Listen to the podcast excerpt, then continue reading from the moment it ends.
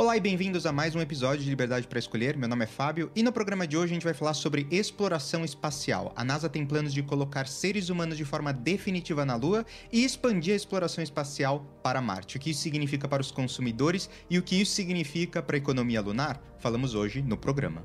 Na semana passada, a NASA, a Agência Espacial Americana, lançou com sucesso, depois de muitos cancelamentos e alguns pequenos problemas, a missão Artemis 1. Essa missão, essa semana, fez com sucesso um voo de proximidade na Lua, e por essa razão, no programa de hoje, eu quis trazer esse assunto, porque é um assunto que eu particularmente acho muito interessante, mas eu acho que também muita gente vai achar interessante, que é a questão da economia lunar. Um termo que é novo, que poucas pessoas conhecem, que a grande maioria dos consumidores não sabe o que significa. Então eu quero trazer esse tema hoje para a gente discutir aqui, entender o que isso significa e quais são os impactos para os consumidores dessa nova onda de exploração espacial que a NASA está lançando. Mas antes da gente falar de economia lunar, vamos explicar qual que é a importância dessa nova missão, da, desse novo projeto Artemis e o que, que a NASA pretende com essa missão. Então, basicamente, já faz quase meio século desde que a humanidade pôs os pés na Lua, na Lua pela última vez. Foi no dia 11 de dezembro de 1972, quando Cernan e Harrison Smith pousaram a Apollo 17 na superfície da Lua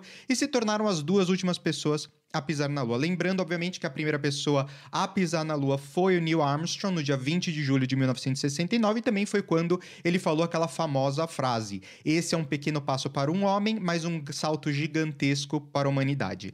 Naquela ocasião, ele e o Aldrin, eles andaram pela superfície da Lua por três horas, recolhendo amostras, fazendo testes, é, conduzindo experimentos científicos. É, e desde que lançaram a primeira missão Apollo tripulada com sucesso que pousaram na Lua lá em 1969. 12 humanos pisaram na Lua desde o início daquela missão que, como eu falei, ficou conhecida como missão Apollo. Até hoje, as pessoas que pensam né, que o objetivo dessa missão da Apollo era vencer a Rússia numa corrida espacial, né? Que os Estados Unidos fossem os primeiros para mostrar a sua hegemonia e, de certa forma, também defender que o capitalismo era melhor do que o socialismo. Então, isso é uma história que é muito contada, principalmente nas escolas, quando você está tá aprendendo como criança, você aprende muito esse discurso de que ah, era uma corrida espacial, os Estados Unidos estavam fazendo isso para mostrar que eles eram melhores do que a Rússia, mas na verdade tinham vários outros objetivos muito mais importantes. Eu, eu diria que esse era um objetivo secundário secundário da administração americana quando eles estavam investindo na NASA para fazer o projeto Apollo. É, os reais objetivos da missão Apollo iam muito além do que simplesmente aterrissar os americanos na Lua e devolvê-los à Terra com segurança, obviamente vencendo os russos na corrida espacial, mas os objetivos também incluíam estabelecer a tecnologia para atender a outros interesses nacionais no espaço, alcançar a preeminência no espaço para os Estados Unidos em relação a qualquer outra nação. Naquela época, obviamente, a União Soviética era a que estava competindo, porque é a única que tinha o número de é, cientistas, engenheiros e também o orçamento para poder investir numa missão espacial que é muito custosa. É, eles também tinham o objetivo de realizar um programa de exploração científica na Lua, o que eles fizeram, recolheram amostras, fizeram testes com as amostras na Lua, fizeram estudos da topografia da Lua, enfim, diversos estudos para a gente poder entender muito mais o que, que era a Lua, do que, que ela era composta. É, obviamente já se tinha uma ideia do que, que era, mas os testes na Lua, recolhendo amostras e tudo mais, meteoritos, etc., pôde-se, obviamente, chegar a muitas outras confirmações que, olhando diretamente aqui da Terra, a gente não conseguia. E também tinha o objetivo de desenvolver a capacidade humana de trabalhar num ambiente lunar que é muito diferente do ambiente terrestre. Para cada um desses objetivos, obviamente, novas tecnologias tiveram que ser desenvolvidas. Alguns exemplos aqui: o macacão espacial, as viseiras à prova de radiação, banheiros e sanitários, obviamente, que pudessem ser usados no espaço, com, obviamente, num, num, num cenário de gravidade zero, relógios precisos, como foi o caso da Omega, que criou o Speedmaster, que é um relógio, para quem gosta de relógios, um relógio super famoso, super icônico, que foi desenvolvido, obviamente, nesse período, para atender o nível de precisão que precisavam numa missão espacial, obviamente, num também em situações extremas de calor, frio, é, interferência de radiação é, e, e, tudo mais. Então, precisou se desenvolver na Terra alguma coisa que funcionasse de forma precisa no espaço. E também tem a famosa história do desenvolvimento de uma caneta pelos americanos que fosse capaz de funcionar, de escrever no espaço onde a gravidade é zero. Enquanto os russos, em vez de eles pegarem e desenvolverem uma nova caneta que funcionasse no espaço, eles simplesmente levaram um lápis que funciona em qualquer lugar, porque não tem necessidade da tinta descer com a gravidade. É, então, todas essas descobertas, todas essas inovações que partiram da necessidade de nós, humanos, vivermos no espaço, mas não necessariamente de uma necessidade de nós humanos aqui na Terra, porque basicamente uma caneta que escreve de ponta cabeça ou escreve no espaço, para a gente que está aqui na Terra não tem nenhuma interferência como consumidores, né, para nossa vida cotidiana na Terra. É, tudo isso criou uma economia onde as empresas, inventores, prestadores de serviços se uniam para atender as demandas desse novo mercado, dessas demandas específicas de dos astronautas, daquelas poucas pessoas que estavam no espaço, tinham necessidade de fazer o trabalho delas para fazer todo o desenvolvimento científico e a exploração espacial. E isso, esse termo é que a gente chama de economia lunar, que é basicamente tu, toda essa economia que se movimenta a partir da exploração espacial. A gente fala mais de economia lunar porque a gente está falando de um projeto Apollo que era diretamente relacionado com a Lua, e agora o retorno da, da missão Artemis, que a gente vai entrar um pouco mais no detalhe, mas ela também foca muito na questão do. Na, numa primeira etapa, na questão da Lua. Então a gente está chamando de economia lunar, o renascimento Cristo dessa economia lunar, de todas as coisas que a gente vai ter que desenvolver para apoiar a, a, essa missão Artemis, que de certa forma também vai depois virar produtos, serviços e inovações para os consumidores aqui na Terra. Na época da missão Apollo, grande parte das inovações e desenvolvimento de produtos eles foram feitos pelos cientistas da própria Agência Espacial Americana, pela NASA, com investimento, obviamente, do governo americano, ou seja, dos pagadores de imposto, dos cidadãos americanos que contribuíam com seus impostos, o governo pegava e dava um budget, um orçamento enorme para que a NASA pudesse fazer esse desenvolvimento. Existia uma pressão do governo para que até o final da década dos anos 60, né, eles chegaram na Lua em 1969, o objetivo deles era até o final da década eles realmente pousarem na Lua, então tinha uma pressão, obviamente, do governo de colocar isso. Então o governo investiu muito dinheiro. É, e, obviamente, os custos de desenvolvimento dessas coisas tinham custos exorbitantes, que muitas vezes incluíam apenas a produção de um ou dois exemplares daquele produto, só para servir o propósito da missão. Imagina que, então, por exemplo, um sanitário que funcionasse no espaço, criavam-se dois ou três exemplares para se colocar dentro das espaçonaves. Obviamente, não tem mercado para um sanitário que não necessita, obviamente, de gravidade aqui na Terra. Então, não existia mercado para você vender. Eles produziam aquele produto simples, com custos, obviamente, exorbitantes, mas era só para atender a questão da economia lunar, atender o propósito da missão, que era de levar eh, os astronautas de forma segura e trazer eles de volta para casa depois que eles pousassem na Lua. Depois que a missão Apollo teve o seu sucesso, o seu auge, né, de 1969 o primeiro pouso até o último pouso, que foi na Apollo 17, é, teve basicamente o fim da corrida espacial, né?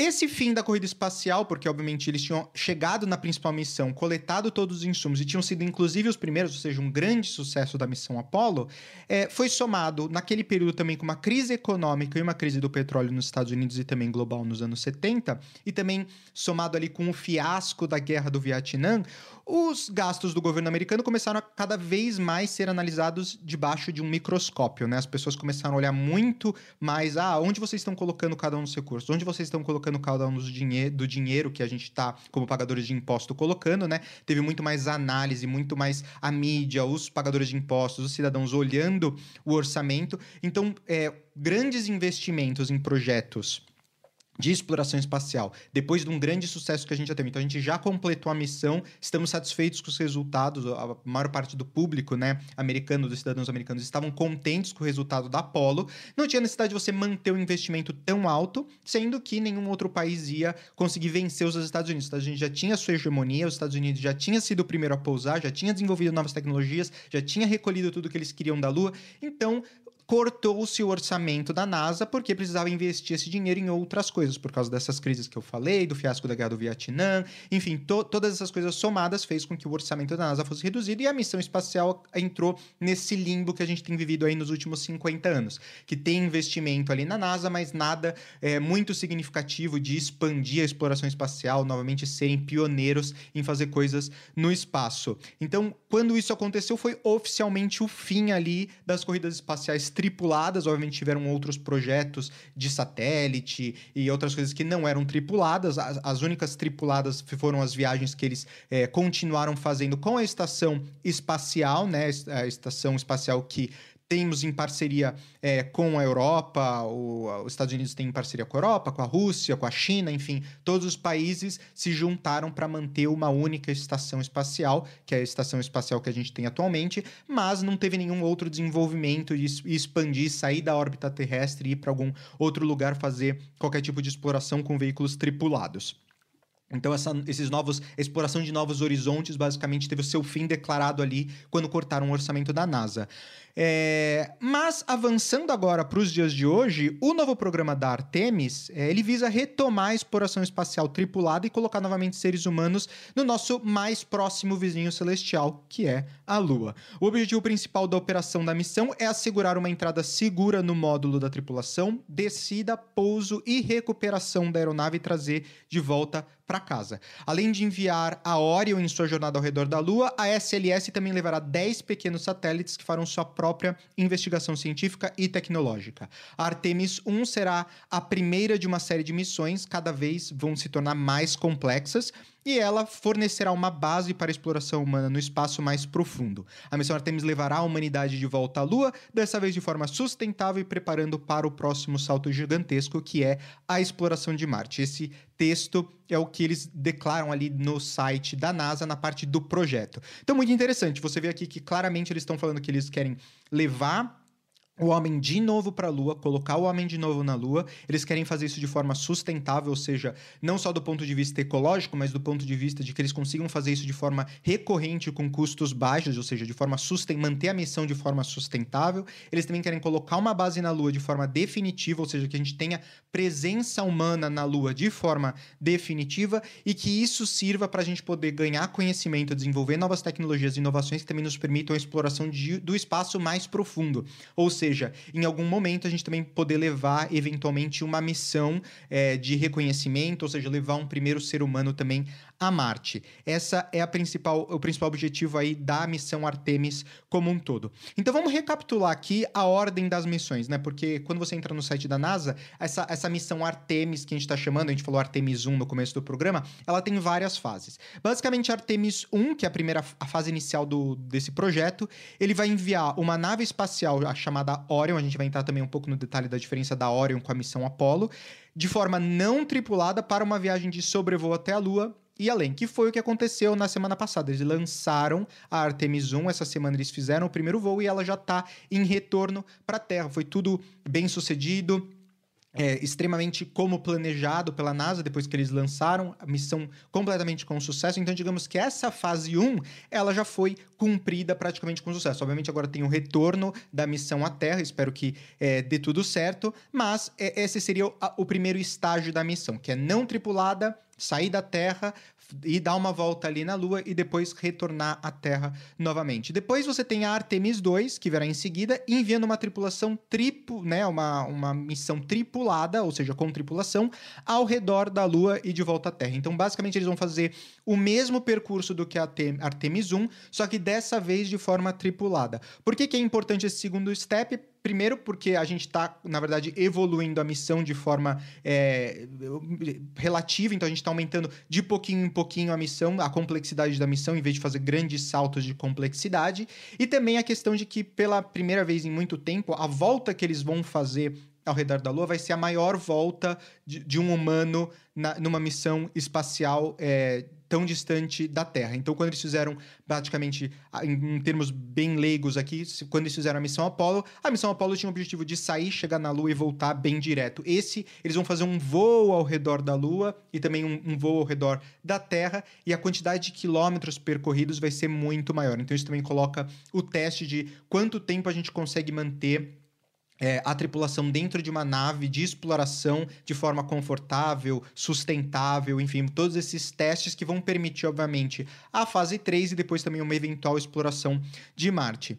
Por fim, a terceira fase, que é o Artemis 3, depois eles depois da, da Artemis 3, basicamente eles falam que é o futuro, então eles não sabem quantas missões ainda vão ter, mas eles estão planejados para Artemis 3, que vai ser o marco histórico porque ela vai ser o início da vida humana e robótica de forma permanente na Lua. Eles vão criar criar um acampamento base Artemis, que eles estão chamando, que vai ser um habitat de superfície, ambos pressurizados e não pressurizados, que vai estabelecer a primeira base na fronteira lunar para expedições prolongadas.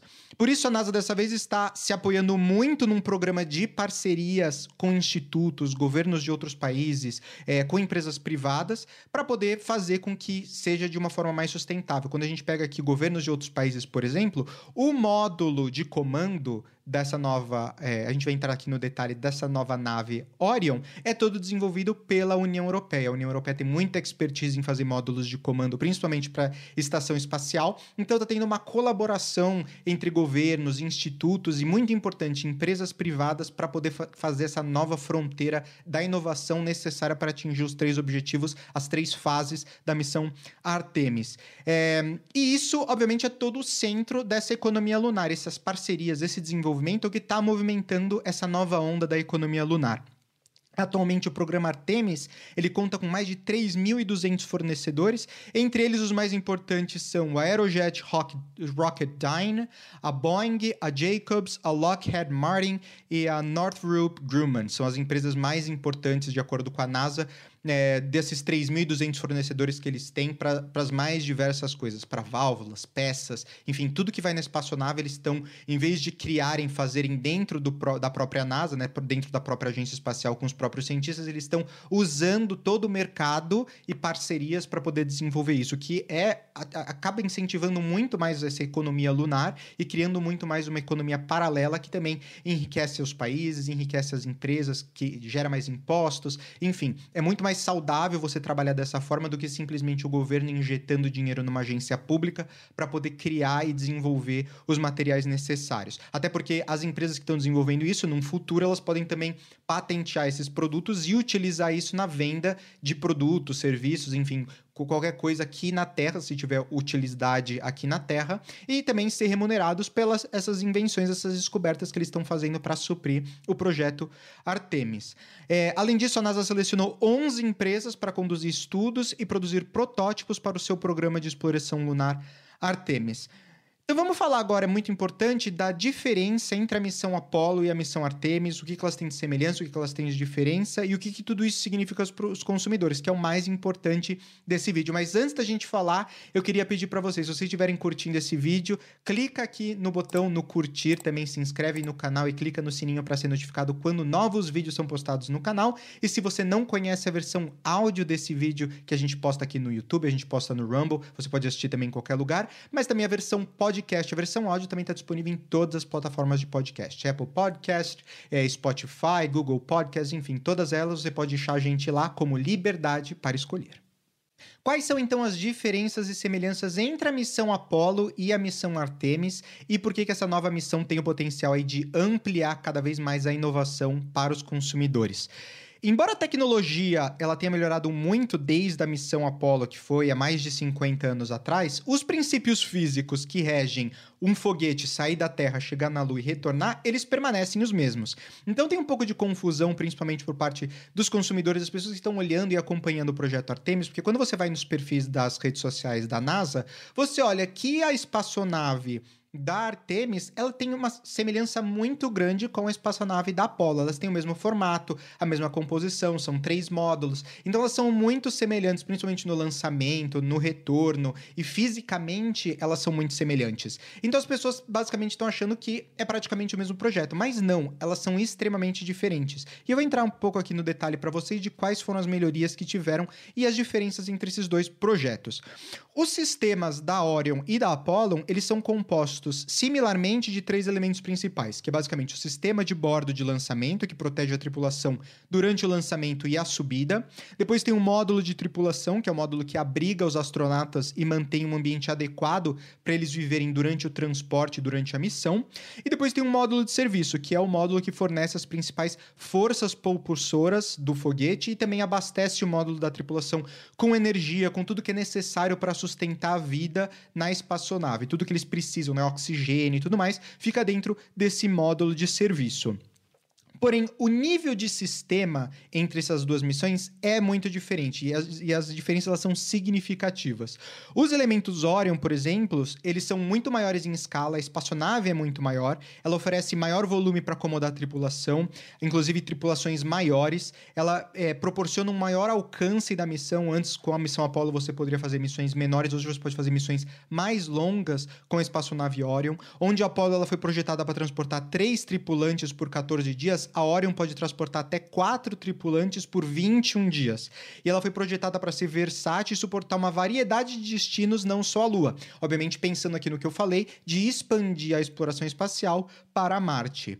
A Orion também ela tem cerca de 60% mais espaço habitável do que a missão Apollo, permitindo mais espaço para a tripulação. A Orion também é projetada com muito mais conforto para a tripulação para suportar voos de maior duração, como por exemplo uma galeria dedicada para preparar refeições, o que não tinha na missão Apollo, um sistema de gerenciamento de resíduos, ou seja, né, de excrementos, é, que é muito mais sustentável e muito mais limpo.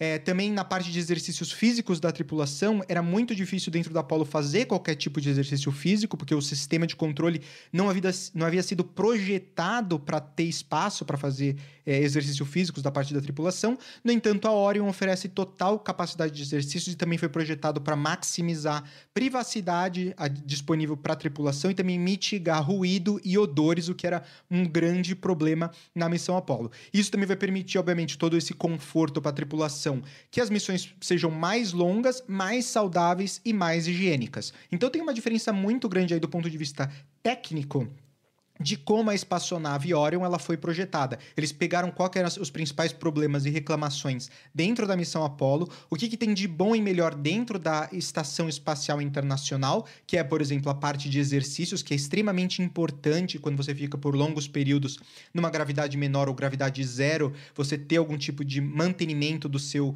é, da sua musculatura, então realizar exercícios no espaço é muito importante, também ter um pouco mais de conforto, retirar odores, é qualquer coisa que, que entra na parte da, da, gestão de resíduos, que é muito mais sustentável agora. Então, tudo isso vai permitir missões mais longas, porque você tem mais conforto para os astronautas, eles vão chegar melhor e performar melhor a sua missão.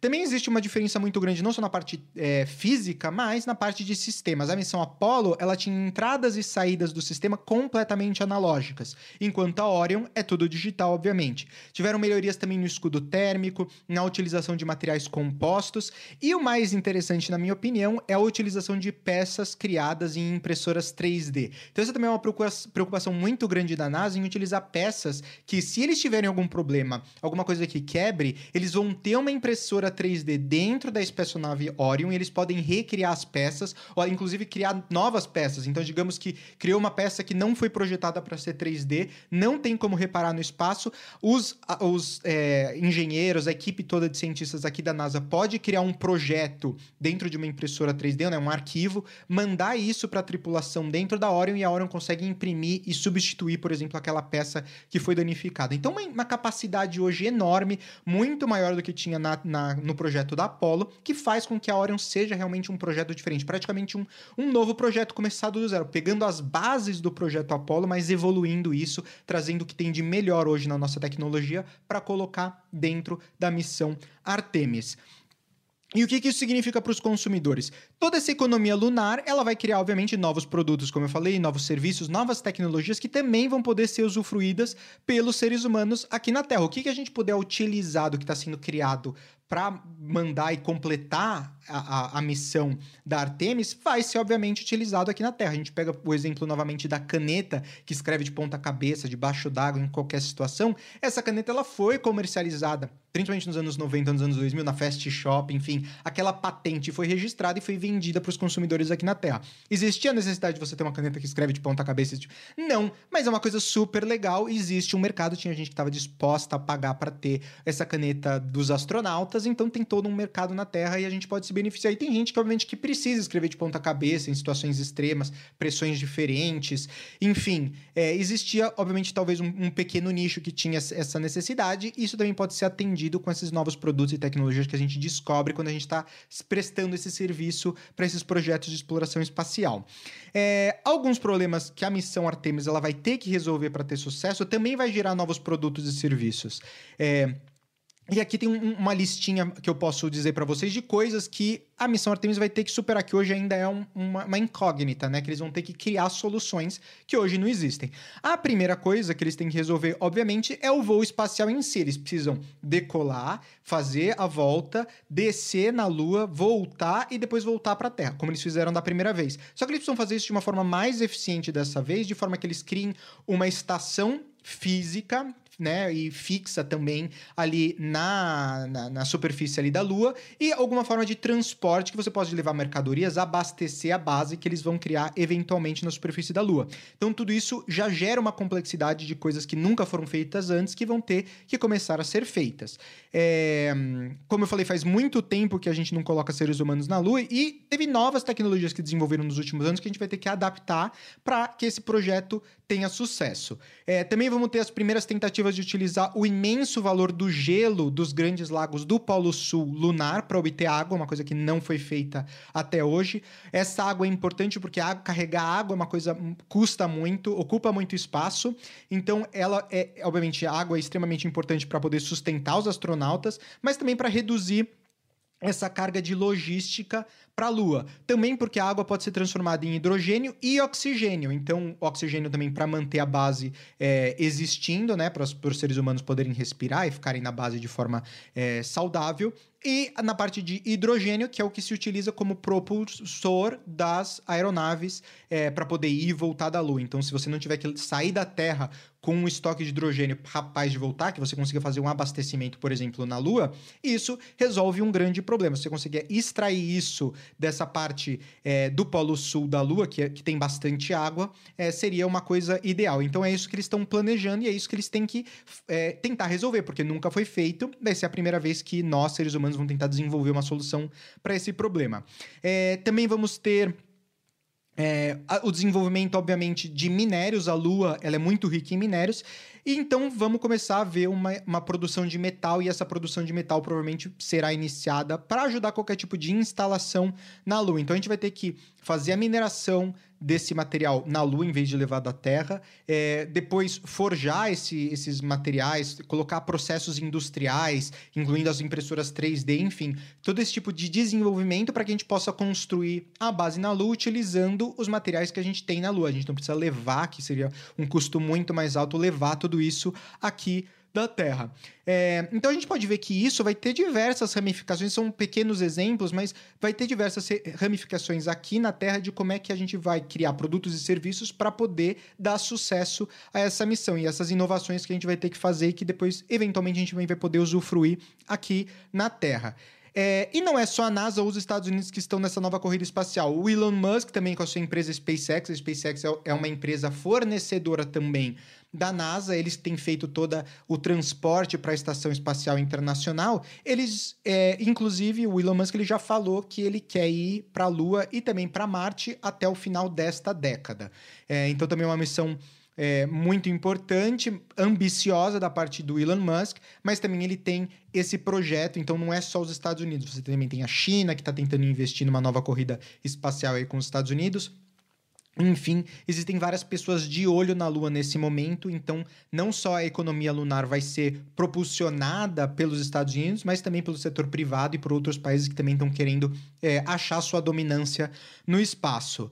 É, para terminar, no longo prazo, outros tipos de indústrias que eu imagino particularmente que também podem ser desenvolvidos nessa economia espacial, e aí eu queria ver o comentário de vocês, o que, que vocês pensam. Se vocês veem outras coisas que provavelmente serão desenvolvidas, outras indústrias, deixem seus comentários aqui no vídeo, que eu quero muito saber. A gente pode talvez enriquecer esse debate, fazer um outro vídeo no futuro falando mais quando a gente tiver mais desenvolvimentos dessa missão. Mas a primeira coisa, obviamente, é o transporte de passageiros e produtos, toda a parte logística da Terra ao espaço. Então, vai ter um desenvolvimento na Terra, obviamente, de espaçonaves, de cargo, de containers, enfim, como é que você vai fazer todo esse tipo de transporte e como é que as coisas vão ter que ser pensadas. É, equipamentos para condições extremas, então equipamentos que sejam tenham resistência a temperaturas muito baixas ou temperaturas muito elevadas, ou pensados para uma gravidade menor do que a gravidade da Terra. Então, se você pensa que a Lua tem um sexto da gravidade da Terra, algumas coisas provavelmente não funcionam da mesma forma que elas funcionam na Terra, elas precisam ser desenvolvidas de forma diferente. Inclusive, o peso pode ser maior daquele objeto. Você não precisa pensar tanto na questão do peso, porque o peso que ele tem na Terra é muito menor do que o peso que ele tem na Lua. Então, é muito mais maleável, muito mais fácil de você mudar de um lugar para o outro, mesmo tendo um peso que na Terra seria humanamente impossível de mover, na Lua você consegue mover. Então, talvez você consegue achar um equilíbrio ali, né, um meio termo entre colocar mais recursos numa coisa, porque você não tem necessidade de ficar tão é, atento com relação ao peso daquele objeto. Então, todas essas coisas a gente vê que vai ter algum desenvolvimento. Serviços de saúde, se alguém ficar doente, precisa de uma operação, uma cirurgia no espaço, algumas coisas hoje podem ser feitas no espaço. É, obviamente, normalmente os astronautas se preparam, é, tirando, por exemplo, o apêndice, tirando os dentes do siso, coisas que na verdade são podem dar problema e que não teria tanta facilidade de fazer uma cirurgia no espaço, eles já retiram antes deles irem numa missão espacial, mas tem coisas que podem acontecer no espaço, e principalmente se a gente tem uma missão definitiva na Lua, a gente vai precisar pensar como a gente vai pro, pro, prover né, serviços de saúde nesse novo mercado espacial. Também serviços financeiros, serviços de seguro. É, existe no, na, no Japão já uma empresa de seguros que está criando um seguro de saúde pensado exclusivamente para astronautas e para pessoas que vão fazer turismo espacial. Então, você já começa a ver na Terra desenvolvimento dessas coisas que obviamente a gente não tinha necessidade hoje, mas começam a ver a necessidade de desenvolver. Tudo que é relacionado ao direito, por exemplo, propriedade, sucessão, enfim, quem que é dono daquilo no espaço na Lua, daquele pedaço de terra, daquele material que foi colocado lá, enfim, tudo isso vai, vai criar também uma, na parte do direito, uma revolução que a gente vai ter que ver, estudar, pensar e como é que a gente. E também o mercado, obviamente, é advogados especializados na área de direito lunar, direito espacial e por aí vai. A gente tem a questão de energias sustentáveis. Obviamente, a forma como a gente utiliza energia, cria energia elétrica na Terra vai ser diferente ou não necessariamente igual ao que a gente utilizaria na Lua. É, satélites de comunicação vão ser extremamente importantes. Então, toda uma rede de satélites que a gente tem hoje sobrevoando a atmosfera da Terra, a gente vai ter que recriar isso na Lua se a gente quiser que as pessoas tenham acesso também à conectividade, televisão, rádio, enfim, qualquer outra forma de onda, propagação de onda, etc., que a gente precise fazer na Lua para as pessoas que estão na Lua poderem manter comunicação com a gente, a gente vai ter que desenvolver também. É, também comércio de artefatos lunares espaciais, né, materiais sólidos, itens colecionáveis. Então imagina que vão se trazer um monte de coisa da Lua que as pessoas aqui na Terra vão poder comprar. Obviamente, num primeiro momento vão ser extremamente caras, pedaços de meteoritos, esse tipo de coisa, mas com viagens frequentes frequentes, vão se poder trazer cada vez mais materiais da Lua e revendê-los aqui na Terra com ou de forma colecionável ou porque realmente é um material que tem alguma propriedade que a gente não tem aqui na Terra que talvez seja importante a gente trazer e ter e utilizar para algum serviço, alguma coisa. Então, esse comércio de artefatos, esse trade, né, basicamente de coisas da Lua com a Terra também vai ser importante. É, novos veículos, propulsores, motores e até pneus. Você imagina que a NASA desenvolveu, por exemplo, um pneu que não tem ar dentro do pneu, é um pneu pneu sem ar. Isso, obviamente, porque a pressão que você precisa ter num pneu para um carro aqui na Terra é muito diferente da pressão que você precisaria de um, de um pneu na Lua. Então, eles criaram um pneu que não tem a necessidade de você colocar ar dentro dele para o pneu poder funcionar. Ele é muito mais maleável, ele se adequa a qualquer terreno. O terreno da, da Lua é diferente do terreno da Terra. Então, tudo isso vai gerar novas tecnologias que, eventualmente, por que, a gente não poderia também ter um pneu que não precise colocar ar dentro, que não fura? Então, tem um monte de benefícios você ter um pneu sem ar, é, todas isso a gente poderia também utilizar de forma na terra, de forma mais sustentável e também utilizar dessa economia para enriquecer os consumidores com novos produtos e serviços. É, obviamente, também toda na parte de tecnologia, então desenvolvimento de novos software, é, toda a parte de robótica. Então, como eu falei, o projeto ele visa colocar seres humanos de forma definitiva na Lua, mas também colocar robôs de forma definitiva na Lua. Robôs que vão fazer exploração lunar, né, da superfície da Lua e fazer todo, toda uma outra parte de desenvolvimento científico que vai ser de forma definitiva. Então, imagina na robótica quanto vai se desenvolver e coisas que depois a gente vai poder utilizar aqui na Terra também. E isso, obviamente, diretamente relacionado com a inteligência artificial. É, os robôs vão ter que pensar sozinhos, tomar decisões sozinhos. Você não vai precisar necessariamente de uma pessoa dando cada um dos comandos, controlando o robô. Você vai poder mandar eles numa missão, eles vão fazer aquela missão, fazer o, objetivo deles, voltar para casa e, e acabou. E se carregar e no dia seguinte partir para a próxima missão. Então, tudo isso também vai poder ser utilizado na Terra, né? Esse desenvolvimento na parte de inteligência artificial que a gente vai aprender lá também vai poder ser utilizado na Terra. Enfim, um monte de coisa que me deixa muito animado. Eu gosto muito de falar sobre esse assunto. Como eu falei, é um assunto que muitas pessoas nunca ouviram falar, talvez esse termo economia lunar. Talvez seja por isso que você clicou nesse vídeo, porque você nunca ouviu falar nesse termo, você queria saber o que é. Agora você sabe, está explicado o que é economia lunar, o que eu acho que vai acontecer em desenvolvimento para os consumidores na Terra, as etapas aí que a gente vai ver nos próximos anos na questão do projeto Artemis, que eu acho muito bacana, muito legal. E, obviamente, eu vou querer fazer outros vídeos no futuro sobre esse tema. Então, se você gostou desse vídeo, clica aqui no like, obviamente no curtir desse vídeo também, se inscreve no canal e clica no sininho para ser notificado quando novos vídeos são postados no canal. Espero que vocês tenham gostado desse vídeo e nos vemos na semana que vem. Tchau!